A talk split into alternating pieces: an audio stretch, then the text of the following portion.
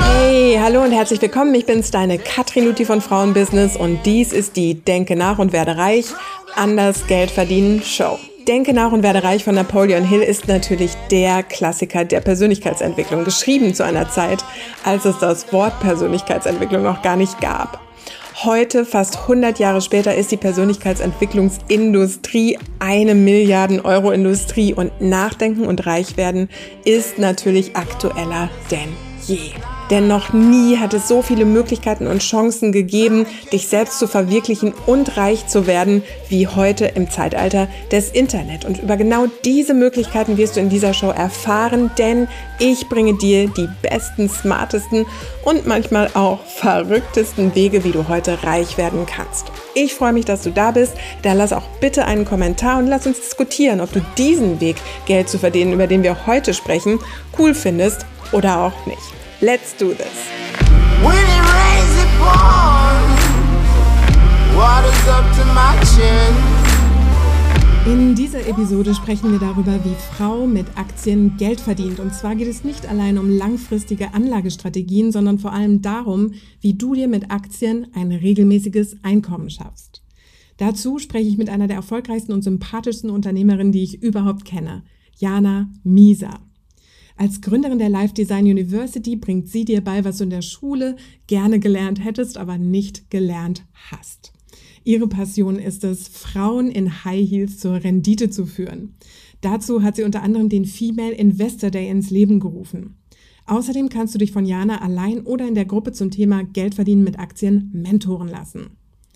Jana erzählt von ihrer Kindheit, wie sie fünf Jahre lang getrennt von ihren Eltern bei der Großmutter in Russland lebte und wie sie lernte, dass Disziplin und Bildung den Weg zu einem Leben in Fülle ebnen.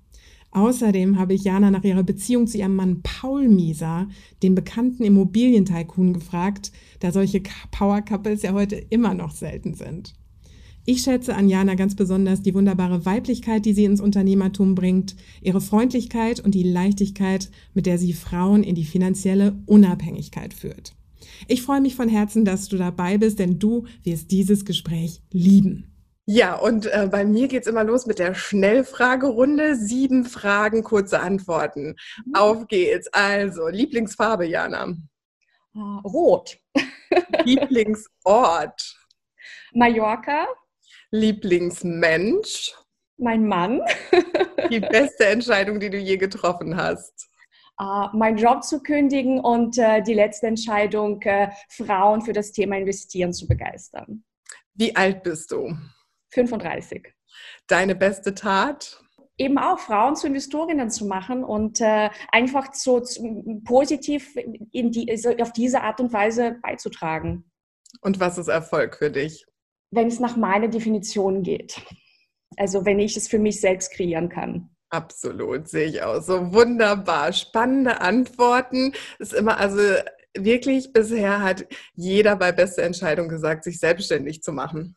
Ja, das ja? ist es. Also ich habe ja auch meinen Job gekündigt und es ist wie Tag und Nacht, wie du arbeitest. Du hast eine ganz andere Energie, einen ganz anderen Fokus und du trägst anders bei. Das ist es. Total. Ich war gestern auf einem Event, wo ich kurz gesprochen habe und da war so eine Mischung, was ich selten habe zwischen Angestellten und ähm, Businessfrauen und das Mindset ist halt doch, ne, das geht eben meilenweit auseinander. Äh, aber gut, so, pass auf, meine Liebe. Du hast eine super spannende Geschichte, aber fang doch mal damit an.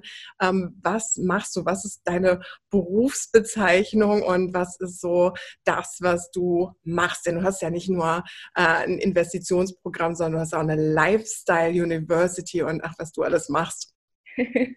ja, also im Grunde bin ich Investorin, vor allem Aktieninvestorin und Unternehmerin. Und ähm, ich habe, äh, wie gerade auch schon erwähnt, äh, vor drei Jahren meinen Job gekündigt. Also ich war in einem Konzern, habe da super gut verdient. Es war eine super wichtige Zeit auch in meiner Entwicklung, also zur richtigen Zeit zum, am richtigen Ort. Aber ich wusste irgendwann, es ist für mich nicht mehr das, wo ich mich so entfalten kann, wie ich möchte. Also habe ich den Job gekündigt und habe im ersten Stadium die Life Design University äh, gegründet findet, wo man das lernt, was man in der Schule nicht lernt. Dazu gehören natürlich wahnsinnig viele Dinge. Und es haben sich durch etliche Online-Kongresse, die ich veranstaltet habe, durch einen Live-Kongress, den ich veranstaltet habe und äh, durch die Kommunikation mit meiner Community im Grunde drei große Themen herauskristallisiert, auf die wir uns konzentrieren. Und das eine Thema ist, wie baue ich ein Business auf? Ja? Ähm, dann das zweite große Thema ist, wie investiere ich? Und zwar nicht auf diese konventionelle Art und Weise, wie es die Masse kennt. Ich renne zum Bankberater und der Bankberater empfiehlt mir einen Fonds, sondern wie machen es denn eigentlich die Profis? Und wir wollen diese Profiliga an die Privatanleger bringen.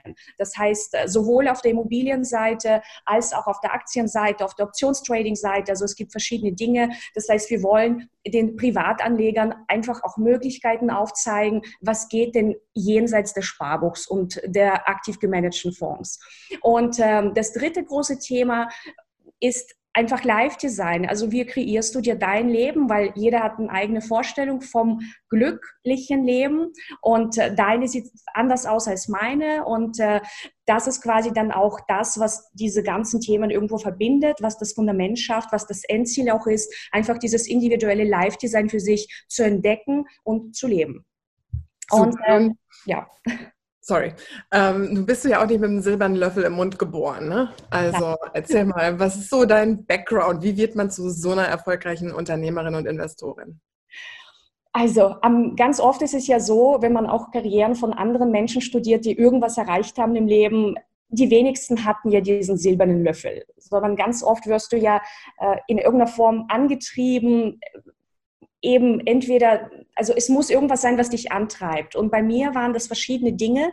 Also ich bin in Tschechien geboren und in Russland aufgewachsen und ähm, komme aus super einfachen Verhältnissen. Also nicht irgendwie Unternehmerfamilie oder Investorenfamilie, also gar nicht, sondern ähm, also mein Papa war ähm, im Grunde bei der russischen Armee tätig und deswegen sind wir dann auch so viel rumgekommen. Also ähm, dadurch, dass er äh, quasi in seiner Ausbildung einer der Jahrgangsbesten war, hatte er das Privileg, in anderen Ländern überhaupt zu dienen, in anderen Ländern zu sein. Und äh, dazu gehörte leider auch Afghanistan. Also er war auch knapp ein Jahr in Afghanistan stationiert, ist Gott sei Dank heil zurückgekommen also viele seiner, mit denen er gedient hat, sind da auch gestorben. Also der ist Gott sei Dank zurückgekommen.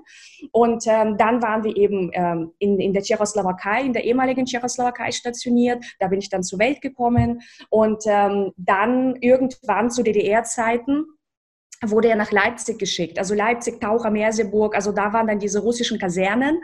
Und ähm, ja, da waren wir dann auf einmal. Und äh, ja, war eine ganz äh, spannende Zeit. Also aber im Grunde lebten wir in so einer, in so einer Blase. Also du warst, hast, denke ich, nur diese Kasernen gesehen und ich bin dann in den Kindergarten gegangen und das war's. Und äh, dann passierte es geschichtlich, ja, passierte was Großes Geschichtliches, zum einen der Mauerfall und dann der Zerfall der Sowjetunion. Und ähm, das hieß für meinen Papa und natürlich für die gesamte Armee, für die gesamte Besatzung eine wahnsinnige Unsicherheit, weil die wussten nicht, wo geht's jetzt hin? Also, weil, also ich meine, die ganze Welt war auf einmal, oh Gott, Hilfe. Also das, das gab's ja lange. Also es ist das war ein Wahnsinnsereignis. Und ähm, auf jeden Fall, ja, haben dann, also war eigentlich die Perspektive bei meinen Eltern, dass sie nach Sibirien versetzt werden sollten, nach Murmansk. Das ist so eine Stadt, wo die Sonne irgendwie, keine Ahnung, gefühlt nur vier oder fünf Stunden am Tag scheint und sonst ist da dunkel und kalt und das ist am Arsch der Welt. Und meine Eltern, also vor allem meine Mama, war die treibende Kraft, die dann gesagt hat, nein, wir müssen, wir wollen anders leben, wir müssen Wege finden, äh, irgendwie hier zu bleiben, in Deutschland zu bleiben. Also, ähm, und das haben sie dann im Grunde einfach auch versucht. Und äh, das hieß in der Konsequenz, dass sie im Grunde alles in Russland aufgeben, komplett bei Null beginnen in Deutschland. Also alle Diplome äh, mit rotem Abzeichen von meinem Papa waren komplett für die Katz. Die konntest du einfach äh, in den Ofen schmeißen. Und ähm, ja, er begann quasi bei Null, hat auf dem Bau begonnen, hat Erdbeeren und Äpfel irgendwo gesammelt. Die Mama hat bei Quelle im Lager gearbeitet. Also wirklich ganz, ganz klein begonnen. Und ähm, bei mir war es so, so in dieser unsicheren Zeit, wo wir quasi auch gar nicht wussten, okay, schaffen es die Eltern überhaupt, dass wir, dass wir in Deutschland bleiben oder müssen wir zurück? Oder da habe ich quasi in dieser Zeit äh, bei meinen Großeltern, also bin ich erstmal in die Schule gegangen. Anfang der 90er Jahre. Und das war für mich auch eine extrem prägende Zeit, in Russland in diesem extrem kleinen, ich nenne das mal Dorf zu sein, mit irgendwie ein paar tausend Einwohnern, wo du im Grunde nur ähm, eine Schule hast, ein Krankenhaus, ein Friedhof, eine Kirche und mehr ist da eigentlich nicht. Und äh, also um dann eben in diesem geschichtlichen Kontext ähm, nach dem Zerfall der Sowjetunion, wo ein Chaos ausgebrochen war, wo ein Mangel auf einmal da war, den du eigentlich davor überhaupt nicht kanntest. Also eine wahnsinnige Inflation noch dazu kam. Also du hast irgendwie 1000 Rubel äh, für ein Stück Brot bezahlt, hast ewig lange äh, in den Schlangen gestanden, um dieses Stück Brot überhaupt zu bekommen. Also dann eben meine Eltern ganz weit weg und ich auch nicht wusste als kleines Kind, also so mit sieben, acht, äh, klappt das, klappt das nicht. Du hast ja auch damals nicht die Möglichkeit gehabt, so wie jetzt, äh, zu, also Kontakt zu haben. Das heißt, meine Mama konnte mit dem bisschen Geld, was sie dann hatten, äh, sich so eine Telefonkarte kaufen, in die Telefonzelle sich stellen und mich irgendwie für fünf Minuten anrufen, einmal im Monat ähm, und, und fragen, wie geht's dir? Uns geht's gut und, und für mehr reicht es im Grunde nicht. Also es war eine extrem prägende Zeit für mich, die mich dahingehend motiviert hat, also ich habe irgendwie immer so gedacht, okay, was ist, wenn sie mich nicht holen? Was ist, was, was ist, wenn ich im, im, für immer in diesem Dorf bleiben muss? Das will ich nicht. Und dann habe ich mich einfach, ähm, ja, habe ich auch meine Oma immer gefragt, ähm, weil wir auch immer so diese mexikanischen Telenovelas geschaut haben. Und da waren ja viele reiche Menschen und äh, na, die waren auch so mit Untertiteln oder mit dieser Simultanübersetzung. Und dann, dann habe ich die Oma immer gefragt, ja, wie kann man denn anders leben? Wie kann ich denn so leben? Und also irgendwie habe ich mir da so naive kindliche Fragen gestellt, die aber sehr wichtig waren. Und zwar, wie kann ich besser leben? Und meine Oma hat mir diese Frage äh, sehr intelligent beantwortet. Ich bin sehr dankbar, dass sie mir die so beantwortet hat, denn sie hat nie gesagt, naja, das ist nur für die möglich oder so, sondern die sagte, wenn du anders leben willst, musst du halt was dafür tun. Und ähm, das war für mich irgendwie ein Wahnsinnssatz, weil ich wusste, es gibt für mich einen Weg und dieser Weg ist einfach, ja, tu halt was. Und das hieß in meiner Welt damals, sei einfach gut in der Schule. Ja, also mach deine Hausaufgaben, sei gut in der Schule, gehör zu den Besten, sei fleißig. Es gab damals im Grunde, wenn du es besser haben wolltest, einen klassischen Weg, der für mich in Frage kam. Und zwar eben irgendwann, äh, ja, eben eine Konzernkarriere zu haben, eine gute Karriere irgendwo zu haben. Und für mich kam dann dazu, also ich wollte unbedingt noch im Ausland studieren. Und ja, das war dann so mein, mein Leitbild. Ich wollte nach Deutschland, ich wollte mit meinen Eltern zusammen sein und ich wollte aus diesem Dorf raus und ich wollte studieren. Und das ähm, ist dann im Grunde auch irgendwann geschehen. Also irgendwann kam die Familienzusammenführung. Ähm, also ich bin 1996 dann nach Deutschland eingereist und also habe fast fünf Jahre dann in, in Russland bei meinen Großeltern gelebt, also eben getrennt von den Eltern.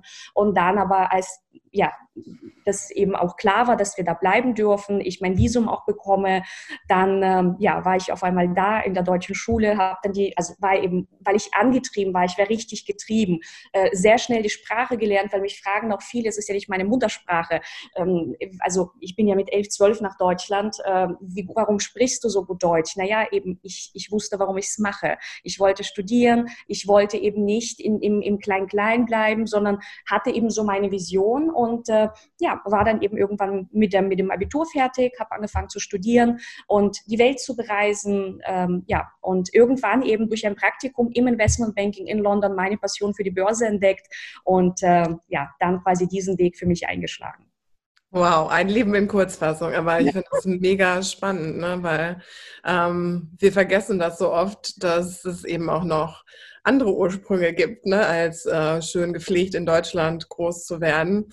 Ähm, die Deutschen haben es ja auch sehr mit dem Beklagen und dem Meckern und ähm, ne? auf diesem Jammern auf sehr hohem Niveau. Ja. Und ich finde das total wichtig, dass wir uns ab und zu in Erinnerung rufen, dass es nicht überall so ist und dass nicht alle mit diesen Möglichkeiten auf die Welt gekommen sind. Also total spannend. Also ich weiß auch noch, als ich mit diesem Zug, also wir sind ja auch nicht dann, ich bin nicht reingeflogen, das war viel zu teuer, sondern ich bin dann halt tagelang mit diesem Zug von Russland nach Deutschland gefahren. Also meine Mama hat mich dann aus Russland abgeholt und dann fahren wir halt mit diesem Zug rein in den Leipziger Hauptbahnhof und das war für mich, ich weiß noch, ein Gefühl von, ich bin im Paradies.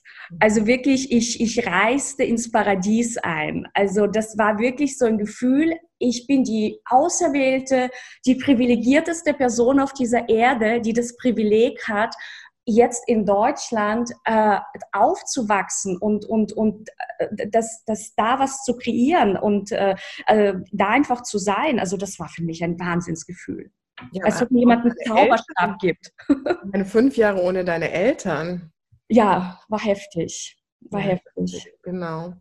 So, dann hast du also in London in dieser Investmentbank ein Praktikum gemacht und ähm, da hast du festgestellt, das ist ziemlich cool. So mit Zahlen kannst du gut und ähm, Unternehmen ist äh, spannend. Ja, das, das ist ja so interessant. Ähm, es war noch nicht mal das Thema, dass ich gut mit Zahlen war. Ich war normal mit Zahlen, würde ich sagen. Vor allem, ich hatte auch erstmal so einen Schock, als ich das erste Mal in Russland zur Schule gekommen bin. Das war äh, 1991. Und die russische Schule muss man sich so vorstellen, da geht's ab der ersten Sa äh, äh, Klasse hart zur Sache. Das heißt, da rechnest du nicht nur bis 10, du rechnest mindestens bis 100 und ab der zweiten geht's los mit Multiplizieren, Dividieren, das ganze Programm. Also du, das geht so krass rein. Und ich bin, und im Mai endet das Schuljahr. Ja, ab 1. September startet es und im Mai endet es. Und ich bin im März nach Russland gekommen. Und aus so einem ich sag mal, soften, sanften, ähm, äh, ja, also ich war in so einer Art äh, Vorschule oder so einer Art erste Klasse in Deutschland, aber das war easy. Da habe ich mit Stäbchen irgendwie bis zehn irgendwie gezählt. Ne? Und auf einmal ähm, hieß es, ich muss, ich muss in Mathe im Mai quasi, es gibt jedes Jahr eine Abschlussprüfung, auch in der ersten Klasse. Du schreibst eine kleine Abschlussprüfung. Und ich komme in diese, in diese Mathestunde, das war für mich so ein Schock und ich verstehe gar nichts und die rechnet schon mit, bis 100 und ich komme überhaupt nicht klar. Also ich habe jetzt nicht das beste, das beste, das beste Verhältnis zu Zahlen von Anfang an gehabt, sondern dachte erstmal, oh Gott, ich pack das nicht, ich bin zu doof oder so. Und mein Opa hat dann mit mir äh, sehr viel geübt. Also ich habe dann, ich bin reingekommen, habe dann auch äh, die Prüfung bestanden, bin auch äh, weiter versetzt worden in die zweite. Ähm, das heißt, dieses ähm, diese automatische Schlussfolgerung, du musst gut mit Zahlen sein, um Investorin zu sein oder die Börse spannend zu finden, das ist gar nicht, gar nicht der Fall. Ähm, du brauchst auch nur die simpelste Mathematik im Grunde fürs Investieren. Du musst, du brauchst andere Skills, um, um erfolgreiche Investorin oder Traderin zu sein. Ähm, und als ich einfach in diesem, in, in diesem Praktikum war in London, das war für mich einfach so, ähm, es war irgendwie spannend. Also ich, ich, ich war auf diesem, in diesem Händlersaal und, und äh, also so wie man das wirklich so aus dem Fernsehen kennt, mit ganz vielen Screens und Charts und keine Ahnung. Und ich wollte es einfach verstehen. Ich dachte, was machen die da? Was bedeuten die Charts? Ich will das jetzt einfach verstehen. Also da war so eine Neugier im Spiel und einfach so ein Gefühl, ähm, das ist es. Also manchmal haben wir dieses Gefühl in uns, so ein Bauchgefühl, das sagt, das ist es. Du, du kannst noch nicht erklären, warum, aber du weißt, das ist es jetzt. Und das wusste ich. Und dann bin ich da eingestiegen. Das heißt, es war gar nicht die irgendwie Mathe und Zahlen, dass ich die mochte, die waren mir total egal erstmal, sondern es war spannend, es, ich war neugierig darauf, ich, ich hatte dieses, Uh, so dieses Gefühl von uh, uh, so, so aufgeregt sein, mich darauf freuen, hinzugehen und das zu lernen.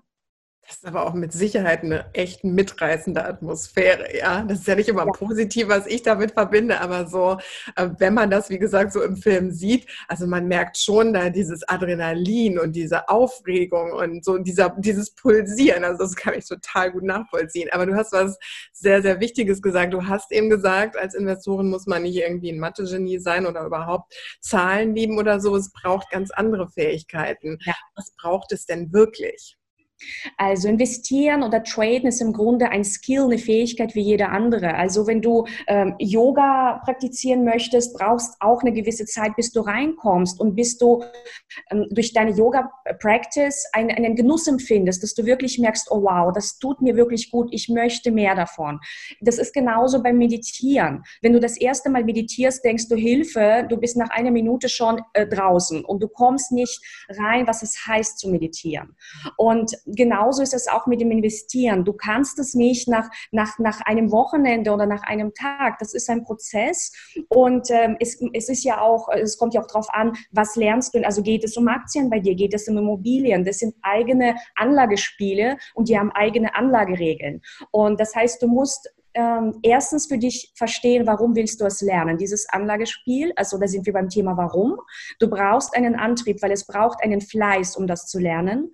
Und das andere ist, ne, und das ist auch ein Warren Buffett zum Beispiel oder ein Charlie Munger, was auch meine großen Vorbilder sind, sie sind Lernmaschinen. Also sie haben Freude am Lernen. Sie haben Freude daran, äh, sich mit bestimmten Konzepten, Geschäftsmodellen zu beschäftigen und einfach zu wachsen. Und dieses ähm, Investieren bringt dir auch wahnsinnig viel als Unternehmerin. Also wenn du Aktieninvestorin bist, du lernst ja wahnsinnig viel äh, über Geschäftsmodelle, du lernst wahnsinnig viel darüber, wie funktioniert Bilanzanalyse, wie kannst du Unternehmen bewerten oder eine Idee von einem Unternehmenswert bekommen. Also das sind ja auch so allgemeinbildende Dinge. Da geht es nicht nur, weil viele denken an Investieren oder Aktien nur um irgendwie wilde Charts. Ja, die gehören dazu. Das ist aber nur, äh, da werden ja nur Preise abgetragen. Das ist ein Preischart, nichts anderes. Und was aber dahinter liegt, also bei Aktieninvestments sind ja im Grunde, äh, du musst verstehen, dass eine Aktie eine Unternehmensbeteiligung ist. Das heißt, investieren ist einfach ein Skill und du musst neugierig sein, darauf zu, äh, das, das zu erlernen. Und es braucht natürlich ein bisschen Zeit, bis du da reinkommst. Aber das ist ein Skill, das nimmt die nie wieder irgendjemand weg. Du kannst es dann einfach. Und wenn du da dein Fundament hast, dann kommst du doch viel einfacher in andere Anlagespiele rein, weil du eben schon dein Fundament hast. Und äh, das ist im Grunde. Ja, genau. Und ähm, ich bin ja in deinem Kurs und ich finde es auch ähm, mega, mega spannend. Und was mir wirklich auch gut gefällt, ist, dass du es wirklich auf die einfachen Sachen runterbrichst. Ja, also du sagst immer so, ähm, äh, möglichst einfach. Da gibt es ja auch diesen Spruch von Warren Buffet. Ne? Also ähm, du hast mal dieses Interview erwähnt, das fand ich sehr spannend. Ähm, wo ich glaube, es war nicht Warren selbst, aber sein Partner sagt halt, ähm, ja, warum machen das noch nicht alle? Weil es so einfach ist, wie wir ja. es machen, dass man sich das gar nicht vorstellen kann. Ja, das war, ich glaube, das war Bill Gates, der dann Warren Buffett gefragt hat, sag mal, Warren, äh, das, was du da machst, dein, dein Investment-Style ist so einfach. Also im Grunde sagt er ja, kauf einfach gute Unternehmen unter Wert oder zu einem fairen Preis. Kaufe nicht Schrottunternehmen zu einem überbewerteten Preis, sondern einfach Qualitätsunternehmen Immobilien zu einem Preis, der Sinn macht. Und ähm, das ist ja bei einer Immobilie auch so. Du kaufst eine Immobilie ja auch nur zu einem Preis, der Sinn macht, der sich rechnet. Und dann sagte Warren, ja, ähm, ich weiß, das ist total einfach, aber den Menschen fehlt im Grunde einfach die Geduld die Geduld, ähm, auf den guten Preis zu warten, die Geduld, ähm, sich einfach mit bestimmten Unternehmen mal zu beschäftigen. Ähm, und viele wollen super, super schnell Ergebnisse. Und das ist ja auch das, wodurch wir auch durch, durch Werbung teilweise programmiert werden. Alles muss sofort in der Sekunde, in zwei Tagen, in zehn Tagen, also maximal darf es 14 Tage dauern, ähm, musst du schon das können. Und das ist, das ist ein Blödsinn. Also Erfolg, ähm, das sagt mein Mann auch immer, ist, ist kein Event, das ist ein Prozess. Und du wirst, äh, wenn du dich auf die Erfolgsreise begibst, was auch immer Erfolg für dich bedeutet, du wirst von Tag zu Tag besser. Und es gibt ja auch verschiedene Stufen der Kompetenz. Und bis du auf einem Kompetenzlevel ankommst, wo du sagst, boah, also investieren, traden, äh, Immobilieninvestments, das ist für dich wie deine zweite Haut. Das mhm. passiert nicht in 14 Tagen. Mhm. Aber das kann wohl in einem Jahr, in zwei Jahren, in drei Jahren sein, wenn du einfach auf der Reise bleibst. Genauso wie beim Meditieren, genauso wie beim Yoga. Und irgendwann willst du in den Yoga-Retreat, irgendwann stehst du sechs auf, um, bevor du zur Arbeit fährst, äh, Yoga zu machen, weil, weil du so drin bist, weil so zu deiner zweiten Haut geworden ist. Und das ist genauso ein Prozess auch da. Absolut. Und du hast äh, den Zeitpunkt angesprochen. Das ist ja beim Investieren eigentlich so ähm, das Wichtigste, oder? Ja.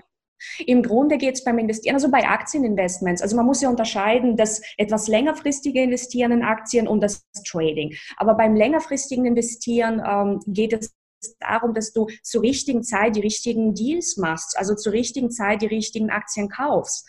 Und ähm, eben wenn der Preis einen Sinn ergibt.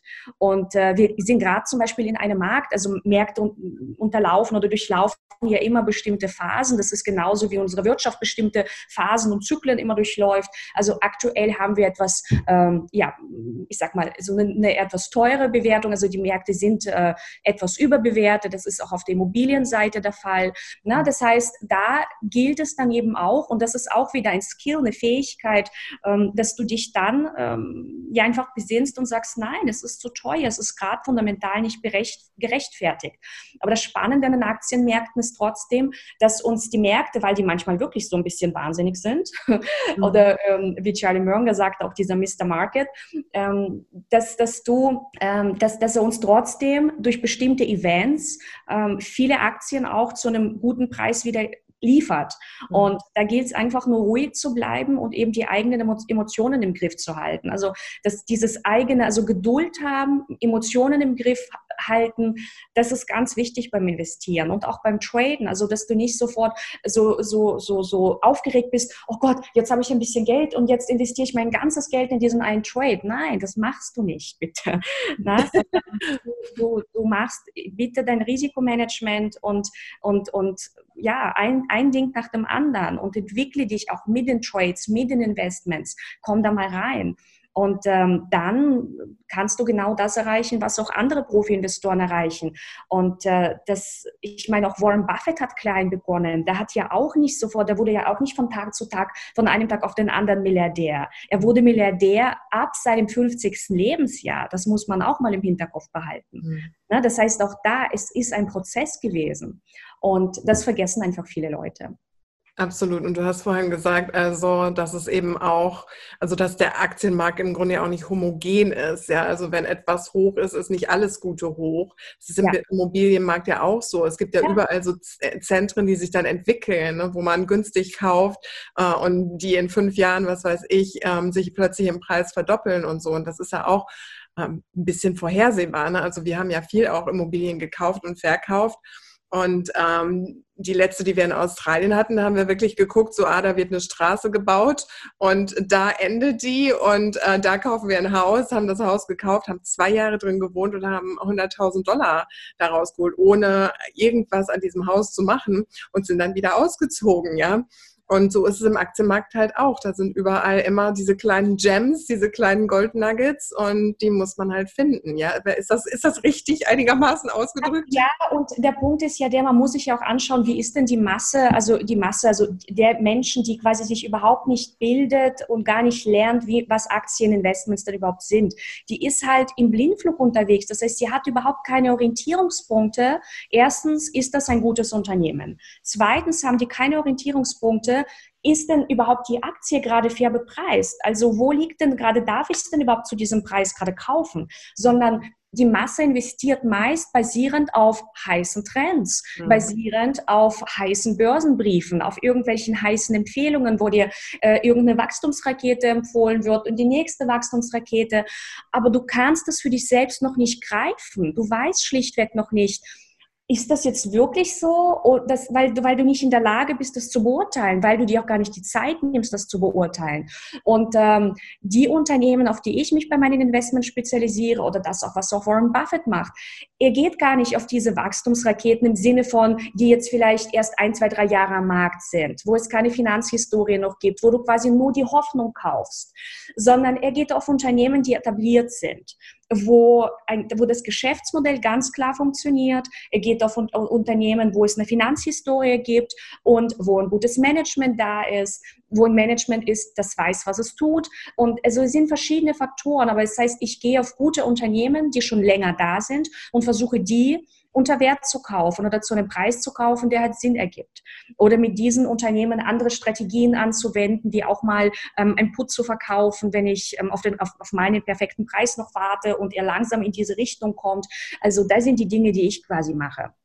Und äh, das bedeutet aber auch, dass ich manchmal warten muss, bis das Unternehmen, das ich haben will, endlich da ist.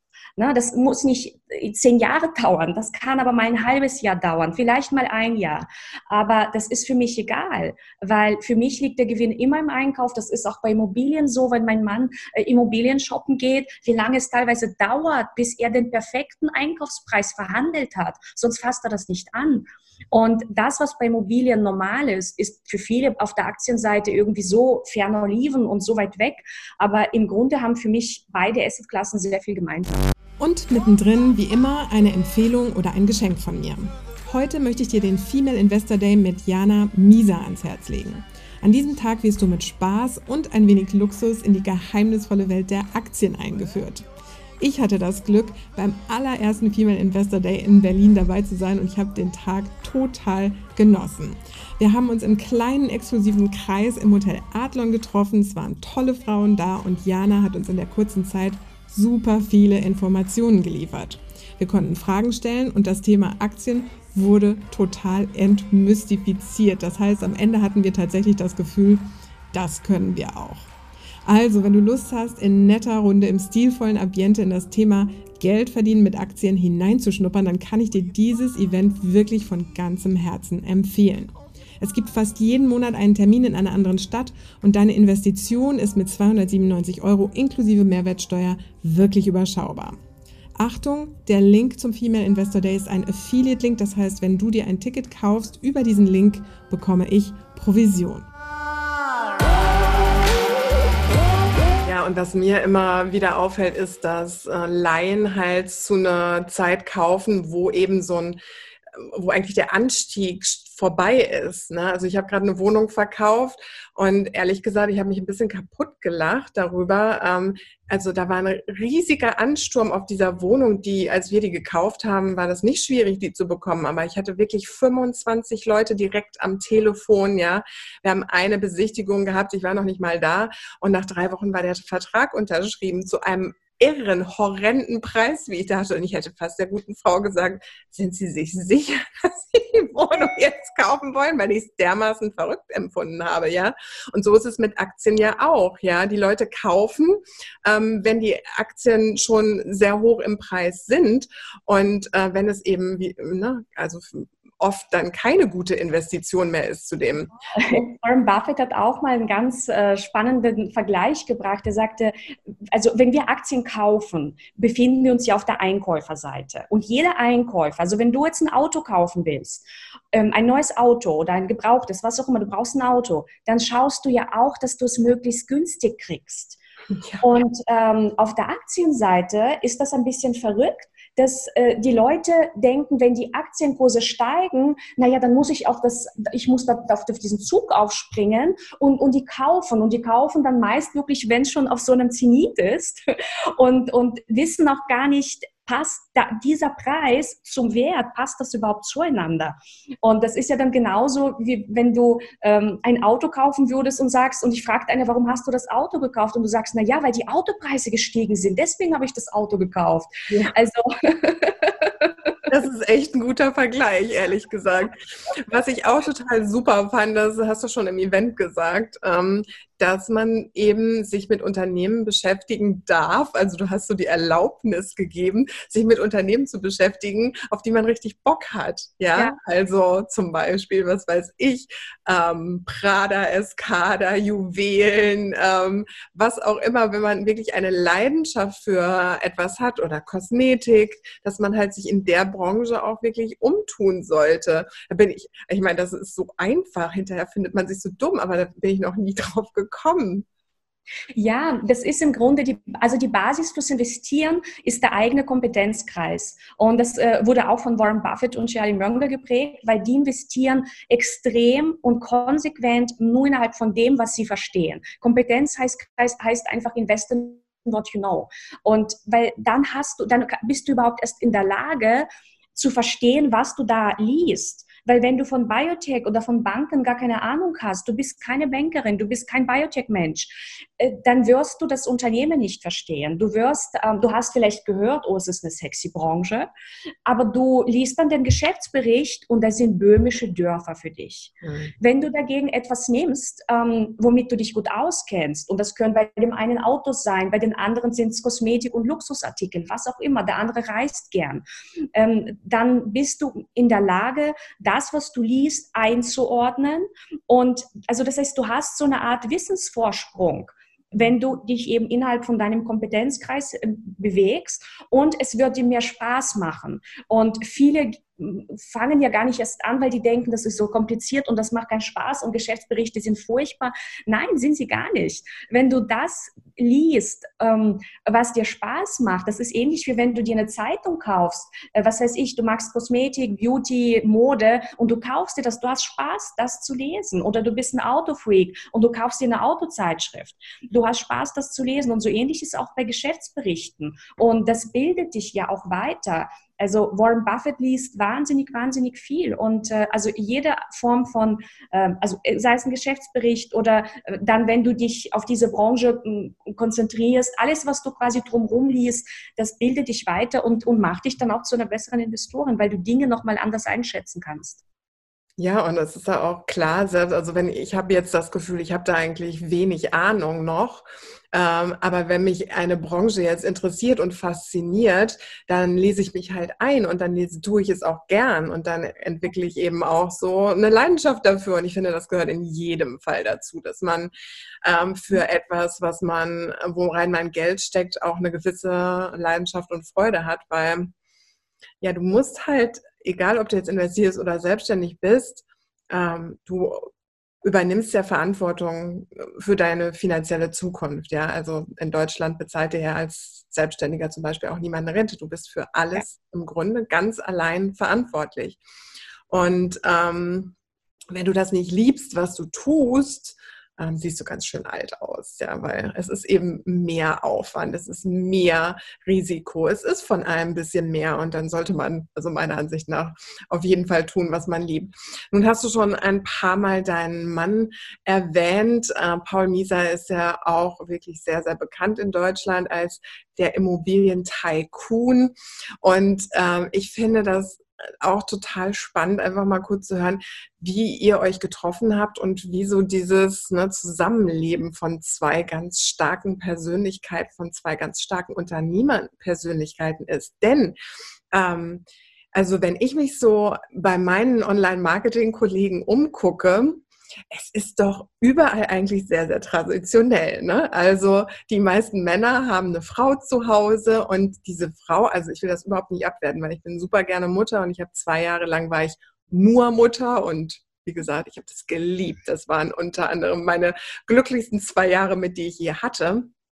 Und ich finde das total wichtig, dass Mütter für ihre Kinder da sind. Also ich will die Frauen nicht abwerten, nicht, dass das falsch verstanden wird. Aber für den Mann ist das natürlich gemütlich. Ne? Der, ja, der steht 250 Tage auf der Bühne, kommt nach Hause, dann äh, ne, sind die Kinder im Bett, da gibt es noch ein gute Nachtküsschen. Ich meine, das ist jetzt ein bisschen überzogen, aber so als alleinerziehende Mutter hat man es natürlich schon ein bisschen schwerer. Aber so wirkliche Power-Couples kenne ich ganz wenige. Also wo zwei Menschen wirklich gleichberechtigt, starke Unternehmerpersönlichkeiten sind und ähm, beide so ihr eigenes Ding so richtig in die Welt tragen. Das finde ich mega spannend.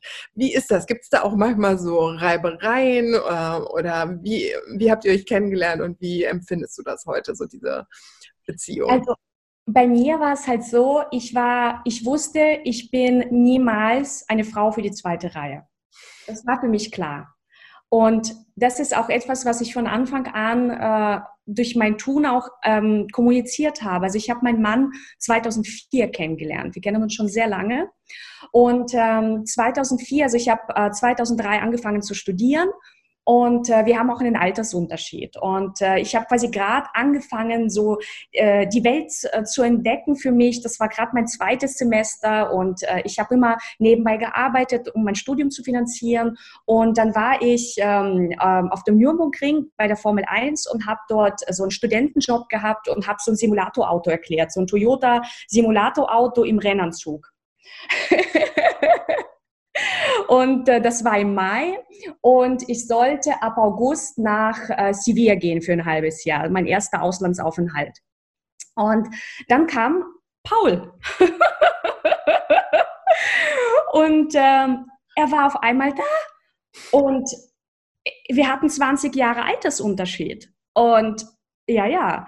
Und ich dachte nur, äh, was mache ich jetzt mit dir? Ich war überhaupt nicht vorbereitet auf irgendwelche Männer, die 20 Jahre älter sind als ich. ich war vor allem sehr konservativ erzogen. Ich hatte gerade mal, ich glaube mal, gerade mal so meine ersten Dates gehabt mit 18, 17. Also ich war wirklich so eine ganz brave, eine ganz, ähm, ja, studieren, gute Noten, bla bla bla. Und dann kommt Paul, der gerade irgendwie frisch geschieden ist und 20 Jahre älter und der mit mir leben will. Und ich war damit total überfordert ich war wirklich überfordert. Wir hatten äh, so eine Wahnsinnsbasis, also wir mochten uns auf an, wir hatten sofort dieses irgendwie, wir kennen uns schon, na, es ist, wir kennen uns irgendwie, wir, wir haben sofort eine eine extreme Verbundenheit gehabt. Wir konnten miteinander, äh, wir konnten miteinander einfach sein. Also es gab überhaupt kein, wir müssen jetzt das und das, wir können auch miteinander einfach schweigen, wir können, und das war total anders zu den Männern, die ich davor kennengelernt hatte. Ich meine, gut, mit 18, 19 waren das ja noch sehr überschaubare. Aber das war quasi das erste Mal, dass ähm, ähm, ja, wo wir uns begegnet sind. Und dann begann eine, eine lange Reise, weil ich bin dann quasi sofort mehr oder weniger schon nach Sevilla für ein halbes Jahr, dann kam ich zurück, dann bin ich nach Australien für ein halbes Jahr, ich kam zurück, dann bin ich nach London. und so war ich quasi in meinem Studium sehr viel unterwegs und ähm, weil mir war das wichtig und ich habe auch von Anfang an kommuniziert, dass, also ich bin nicht die Frau, die jetzt nach Wien zieht, das Studium abgibt, nicht das durchzieht, was sie sich vorgenommen hat, weil das ist für mich wichtig wichtig. Mhm. Und er ist auch mitgekommen, er ist nach Sevilla mitgekommen, also hat mich da besucht. Er war zweimal in Australien, also in London. Also, und das, das war quasi so ein Prozess, ähm, also quasi die ersten Jahre ein Reifeprozess für mich, weshalb ich auch noch nicht mich ähm, komplett ähm, darauf einlassen konnte, sondern ich wusste irgendwie so im tiefen Inneren, so wieder meine Intuition, wir sind verbunden, aber ich muss erstmal irgendwie fertig werden, ich muss reif werden, ich war noch nicht so weit. Und als ich dann mit dem Studium fertig war, komplett wusste, wo geht mein Weg hin, wer bin ich, dann, ähm, das ist das ganz wichtig, wer bin ich? Mhm. Weil Paul war ja damals auch schon quasi erfolgreich und hatte seine Firmen, also hatte quasi seinen Chemiekonzern damals schon aufgebaut, war gerade im Verkaufsprozess. Und mir war wichtig zu wissen, wer bin ich. Und dann, als ich das irgendwo wusste, als ich meinen ersten Job dann auch im Investmentbanking in München angetreten bin, dann, ähm, dann sind wir richtig dann zusammengekommen, so wirklich mit, mit, mit allem, was dazugehört. Und von da an ging dann die Reise quasi weiter. Und äh, 2016 bin ich dann nach Wien gezogen. Und das waren dann auch äh, bewusste Schritte. Und das war dann auch für mich ganz klar, dass sich das richtig anfühlt. Und äh, ähm, das, was du angesprochen hast mit diesem gemütlich, es ist für Männer gemütlich, wenn die Frau es gemütlich macht. Ähm, ja, das ist für Männer gemütlich, aber ich bin nicht immer gemütlich. Und das war quasi auch unser einziger ähm, äh, wie so Reibepunkt, weil mein Mann auch oft, ähm, nicht oft, aber immer wieder auch so nicht, also er hat, er hat mich zwar verstanden, aber für ihn war das so total normal, mich mal zu fragen, kannst du mein Blut buchen? Kannst du mal ähm, das zur Post bringen? Kannst du, also diese Assistenzsachen.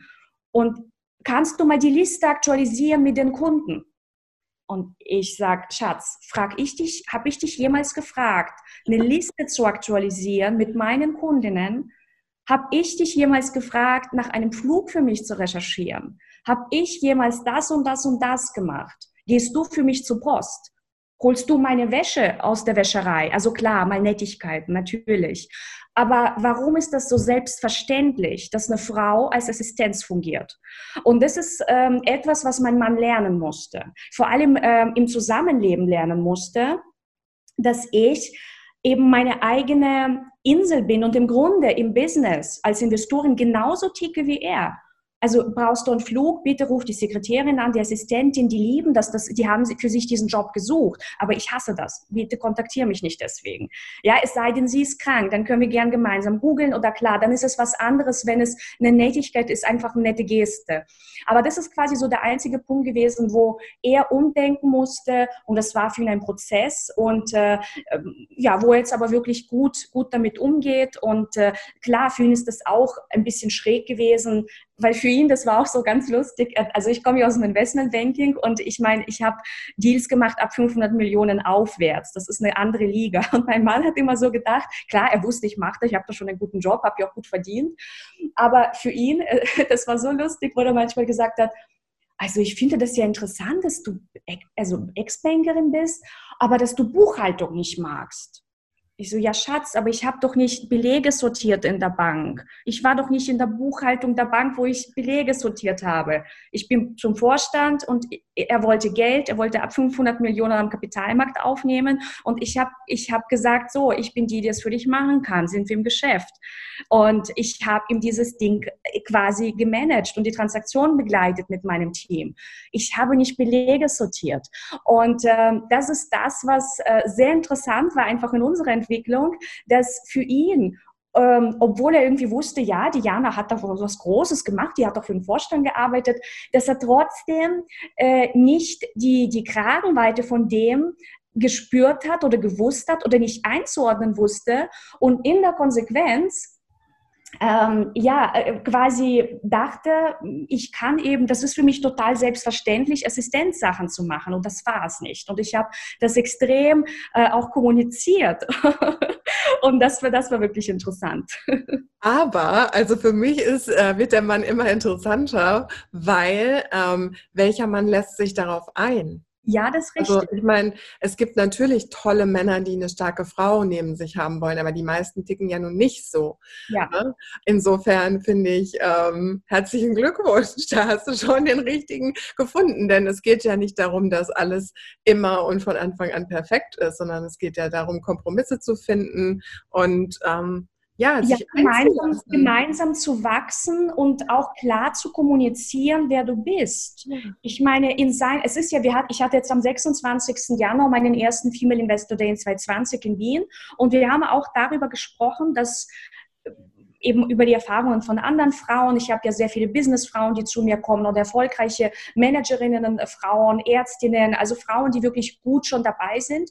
Und die haben auch alle so gesagt, na ja, wenn, wenn Männer auf erfolgreiche Frauen treffen, es ist, das existiert teilweise in ihrem Portfolio gar nicht. Sie mhm. kennen das schlichtweg nicht. Die Mama war vielleicht äh, einfach Kellnerin oder sie war Friseurin, was ja überhaupt keine Wertung ist. Aber für die ist das quasi überhaupt nicht normal für viele, auf einmal mit einer anderen ähm, Sorte Frau konfrontiert zu werden. Und von uns wird es immer mehr geben. Also es ist gerade so, wir entwickeln uns gerade.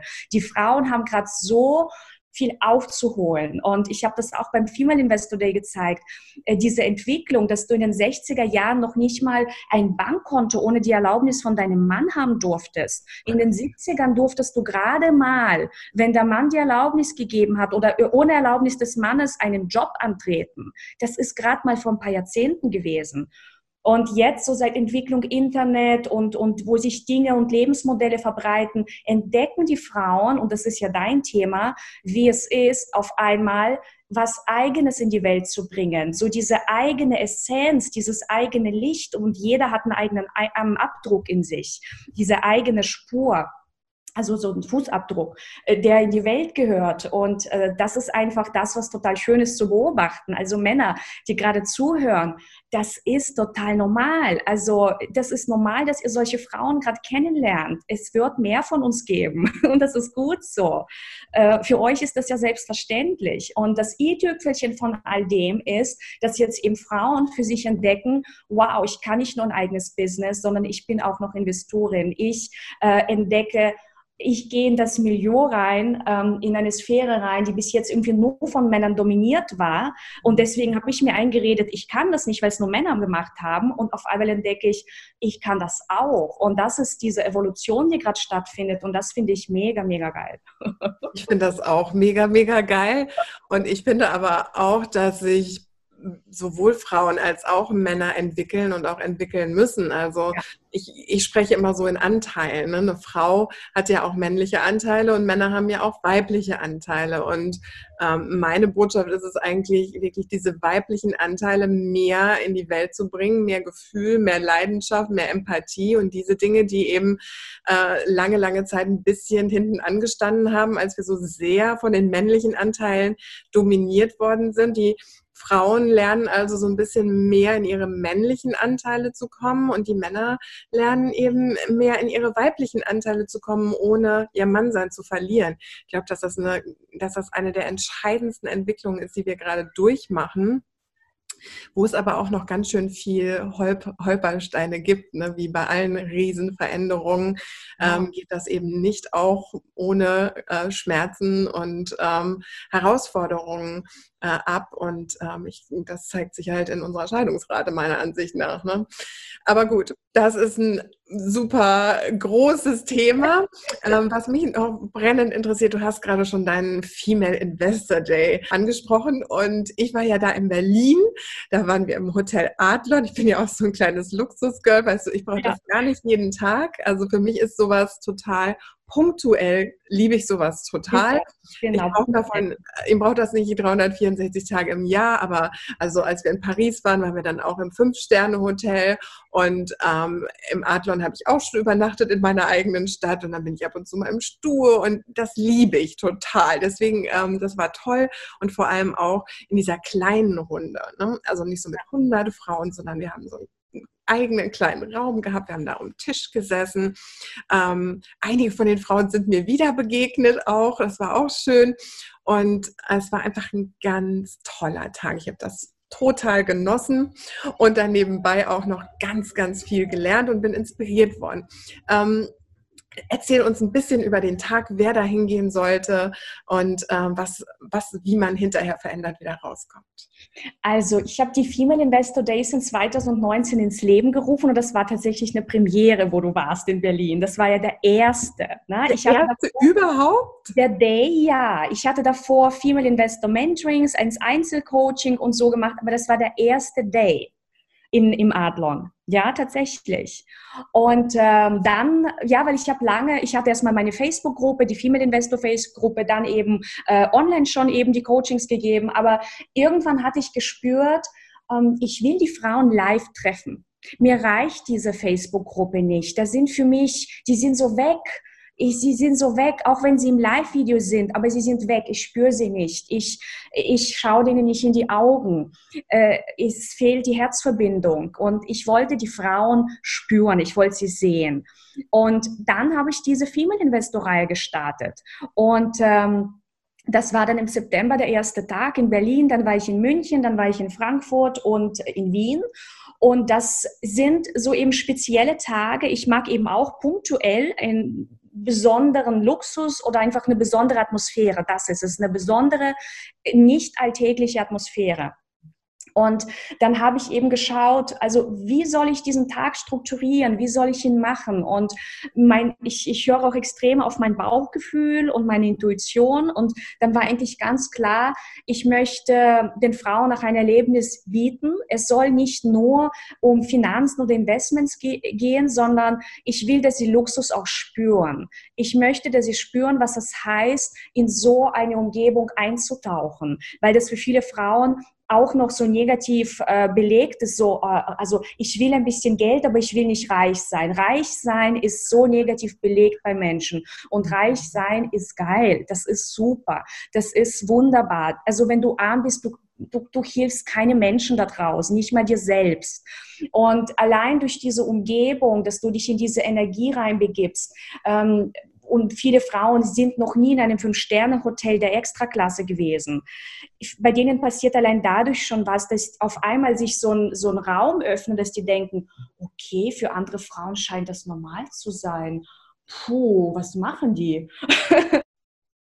Und ähm, das heißt, ich wollte also tolle Hotels und dann eben nicht so einen Massenveranstaltungsraum, sondern ähm, einen Executive Boardroom, also wo eben normalerweise nur diese Jungs tagen, diese, diese Vorstände, wo sich, ja, wo man sich zurückzieht, um mal was Besonderes zu besprechen.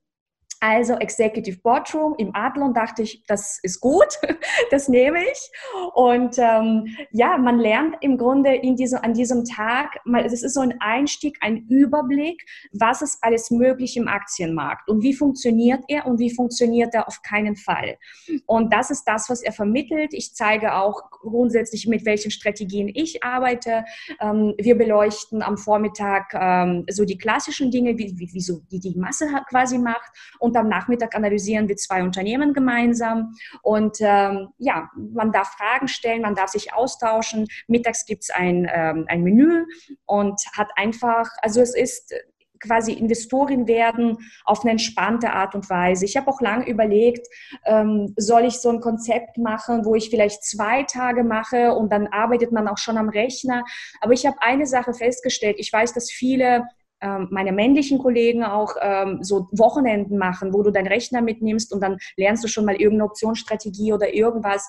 Das Ding ist, ich bin überzeugt, du kannst vielleicht eine Strategie an einem Tag lernen, aber die fehlt das Gefühl der zweiten Haut. Die zweite Haut, dass, dass, dass du verstehst, warum du das genau so setzt, diesen Trade. Das entwickelt sich über einige Wochen und Monate. Das heißt, ich wollte erstmal eine Impulse geben, was ist alles möglich und du bekommst auch schon super viel Content an einem Tag. Aber ich bin der Meinung, du kannst nicht Warren Buffett an einem Tag werden. Und deswegen ähm, ist es ist auch der Weg bei mir so, wenn du sagst, das ist für dich interessant, du spürst dich angesprochen von der Art und Weise dieses dieser Art des Investierens. Du möchtest auch, ich ich ich mache das auch nur mit Frauen, also auch meine Mentorings sind nur für Frauen. Du möchtest das auch innerhalb von einem Frauenzirkel lernen. Dann gibt es da Mentoring-Programme hinten dran. Aber dieser erste Tag ist einfach, um eine Idee zu bekommen, um sich mit anderen tollen Frauen zu vernetzen, die sich für Investments interessieren, weil wir sind ja auch noch eine besondere Spezies so viele gibt es ja von uns gar nicht. Und ähm, das, ist, das ist das Ziel. Ach, aber du füllst die Tage aber jetzt ganz gut. Also, oh ja. ja eben, also ähm, ich glaube, uns da gibt es schon eine ganze Menge Frauen. Mit ja, ja, ja, das kommt, das kommt gerade. Die Frauen werden immer hungriger, die werden immer, was gibt es da noch? Das ist, ähm, das ist super spannend, was da gerade passiert, ja. Ja, offen sind Frauen auch, was zu lernen. Also das finde ich so, da, oder das ist mein Gefühl oft, dass Frauen viel offener sind für Wachstum, für äh, eben auch das Feedback, was ja auch damit einhergeht. Ne? Ich meine, wenn man wächst, dann stößt man ja auch immer wieder so an irgendwo. Und ähm, also da habe ich das Gefühl, dass Frauen viel offener dafür sind. Ähm, also sehe ich auch so, der Female Investor Day ist eine Kostprobe, wo man überhaupt erstmal ja, so den, äh, den Zucker ein bisschen äh, tasten kann ein bisschen schmecken kann und sich dann überlegen kann, ob das halt das Richtige ist. Und ich stimme dir total zu. Ich war ja auch schon bei dem äh, Müller in Hamburg zwei Tage und das war super. Und dann bin ich da rausgekommen und habe nichts damit gemacht, ähm, weil ich einfach äh, dann irgendwie mich alleine damit gefühlt habe und da nicht so richtig reingekommen bin. Und deswegen bin ich auch bei dir ins Mentoring gegangen, weil ich das sehr, sehr sinnvoll finde. Das also finde ich super. Einen Tag und dann kann man sich entscheiden, habe ich da Bock drauf oder nicht. Und dann kriegt man halt zwölf Wochen und du machst auch noch andere Sachen sicherlich. Aber genau. ich, jetzt ich mag sechs, zwölf Wochen, ich mag sechs Monate und, und zwölf Monate. Also da gibt es verschiedene Programme, je nach Intensität, je nachdem, wie stark man sich dann auch in das Optionsthema noch vertiefen möchte. Und äh, was mir auch ganz wichtig ist, also mein äh, Slogan ist ja, das hast du am Anfang auch schon genannt, mit Heichels zur Rendite. Mhm. Und ähm, das heißt, wir müssen jetzt nicht irgendwie, also viele denken ja, Investoren sein, die Bankberaterin, das ist alles so furchtbar bieder. Und das muss es nicht sein. Du kannst seine High beim Traden anbehalten und ich will, dass Frauen investieren sexy finden. Genauso wie sie es ja auch sexy finden, ein eigenes Business zu starten, so dieses eigene in die Welt zu bringen. Und ja, also für alle, die Lust haben auf High zu Renditen, dann ja, freue ich mich auf euch. Ich habe äh, einige Termine in diesem Jahr, die stehen alle fest. Kannst du dann ja auch gerne äh, verlinken. Natürlich, ganz klar. Und, äh, ja, ich finde das toll mit den Ladies. Super. So, also ehrlich gesagt, ich könnte den ganzen Tag mit dir weiter quatschen. Ich so Wir quatschen auch schon echt lange, ne? Ja, und es ist aber wirklich so spannend und da sind natürlich noch so viele Sachen, über die wir sprechen könnten. Machen dann einfach Teil 2. Ja, genau, das machen wir auch. Mit Paul spreche ich demnächst ja auch, da freue ich mich genau. schon riesig drauf.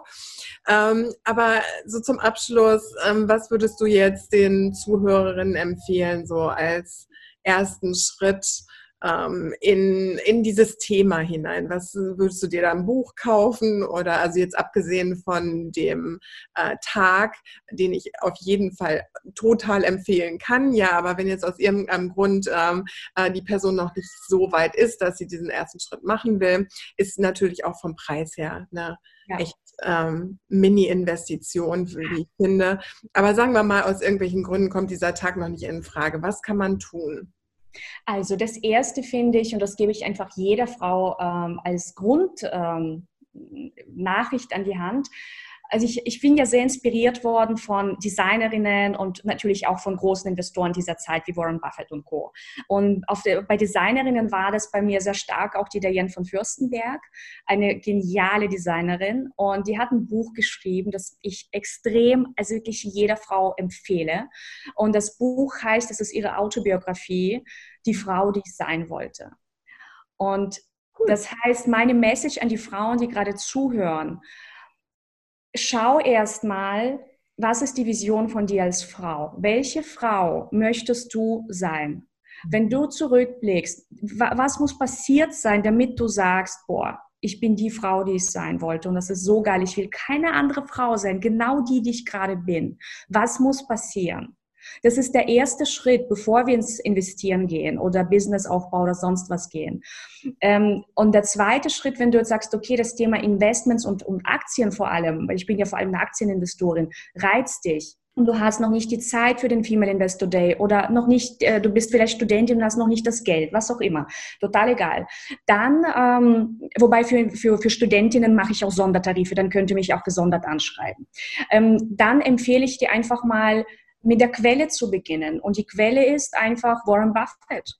Die Quelle ist auch für mich ein Peter Lynch. Das sind die Investoren, ähm, die mich maßgeblich beeinflusst haben. Das sind die Investoren, die im Grunde sehr, sehr, also die gesamte Investoren-Community nachhaltig beeinflusst haben. Und da kann man nichts falsch machen. Das ist der erste, ähm, also einfach, das ist, als ob du nicht die Bibel, die Bibel ist es nicht. Es ist einfach ein, ähm, ein, ein wahnsinnig guter Starting Point und von da aus kannst du gar nichts, also kannst du nicht viel falsch machen. Du wirst einfach da eine super solide Basis bekommen. Also du kannst mit den Investorenbriefen von Warren Buffett von Berkshire Hathaway beginnen. Er schreibt ja seit äh, Jahrzehnten schon jedes Jahr äh, super tolle Investorenbriefe, also die sind auf Englisch. Es gibt ähm, auch eine Biografie von Warren Buffett. Also es gibt verschiedene Dinge oder auch ein Buch von Peter Lynch.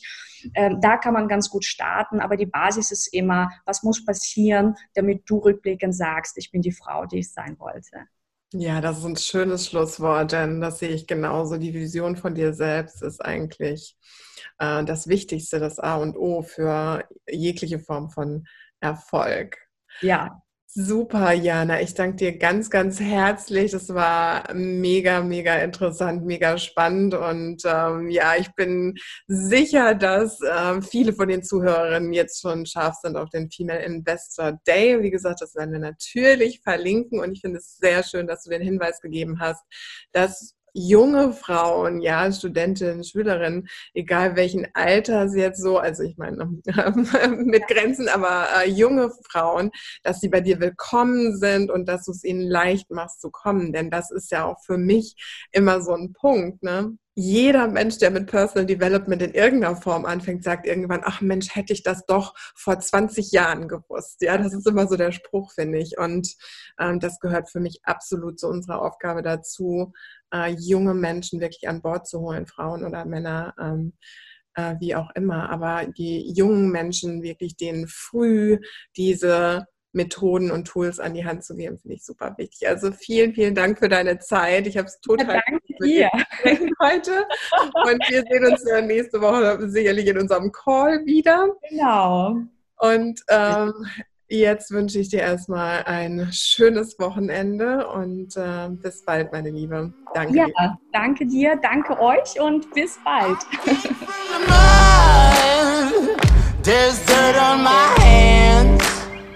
Und das war's auch schon für heute von der Denke nach und werde reich an das Geld verdienen Show. Danke fürs Zuhören und denk dran, ich freue mich auf deine Meinung im Kommentar. Diese Geldverdienmethode? Hot or not?